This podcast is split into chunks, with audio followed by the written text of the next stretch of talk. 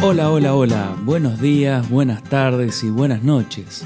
Bienvenido, bienvenida a esto que se llama Entre Historias, un podcast donde vas a conocer historias, cuentos y relatos que existen detrás de seres humanos de acá y de allá, que van a entretener tu imaginación y curiosidad. Nos sumergimos en la historia de hoy que se titula Reencuentro. El golpe breve y sordo hizo que me despertara. Retiré la ropa de cama que me cubría, calcé mis pies y caminé hacia la puerta. La noche era clara. Una luna redonda y blanca iluminaba el cuarto. Permanecí de pie tratando de saber de dónde provino ese ruido que dejó trunco mi sueño. Intuí que de la habitación contigua. En completo silencio caminé hacia allá. La claridad de la noche me permitió ver sin necesidad de encender una luz. Al aproximar mi cara a la ventana, cuya cortina estaba descorrida, vi un rostro que observaba en dirección opuesta a la mía. Como me sabía protegida por la reja, me acerqué más. Grande fue mi sorpresa cuando me topé con su rostro. Era él, Darío. Darío en el techo de mi casa. Darío a medianoche en un espacio que no le pertenecía. Ese Darío que ocupaba el segundo banco de la tercera hilera en aquel quinto grado. El de la carita redonda, el cabello lacio y rebelde. El de los ojos vivaces que a partir de aquel frío julio, cuando su padre albañil cayó del andamio y los abandonó, se tornaron tristes y apagados el chiquillo que a modo de merienda llevaba pan con dulce de membrillo casero o mortadela de segunda marca, cuando los demás se deleitaban con galletas rellenas de frambuesa o vainilla. El prudente muchacho que aceptaba la mitad de mi tortita con grasa cuando se la ofrecía, con la excusa de que mi abdomen ya tenía bastante adiposidad acumulada y a él le venía mejor el egresado de séptimo grado que no pudo optar por un secundario que le ofreciera la capacitación requerida para ingresar al mundo del trabajo o del estudio superior, porque su madre lo necesitaba como sostén de familia.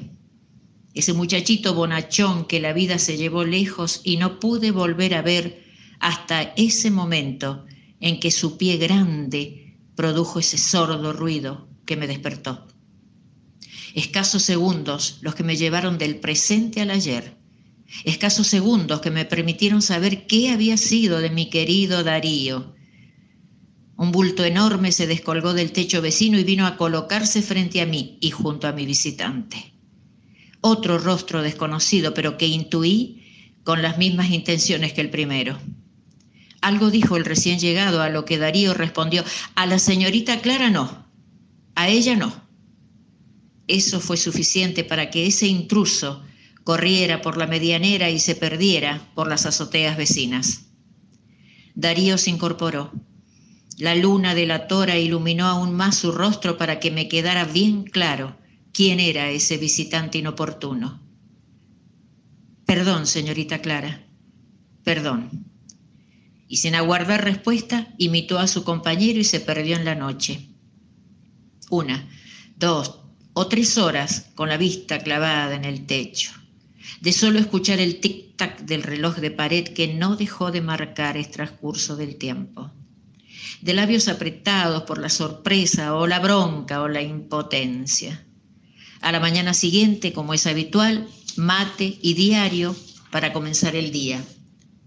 Comencé a recorrer las páginas leyendo solamente los titulares hasta que desemboqué en la sección policiales estafa millonaria, siniestro vial, arrebato de pertenencias a persona mayor, y yo, que no dudo en respaldar toda decisión que castigue a aquel que usurpa, quita, roba, hurta, por primera vez pensé, gracias, gracias porque hoy no leo su nombre en esta página.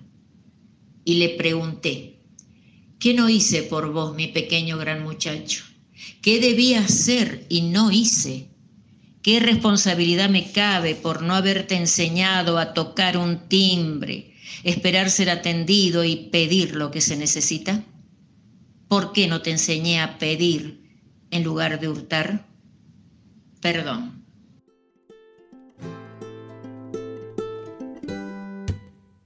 Y será hasta nuestro próximo episodio, aquí en Podcast Entre Historias.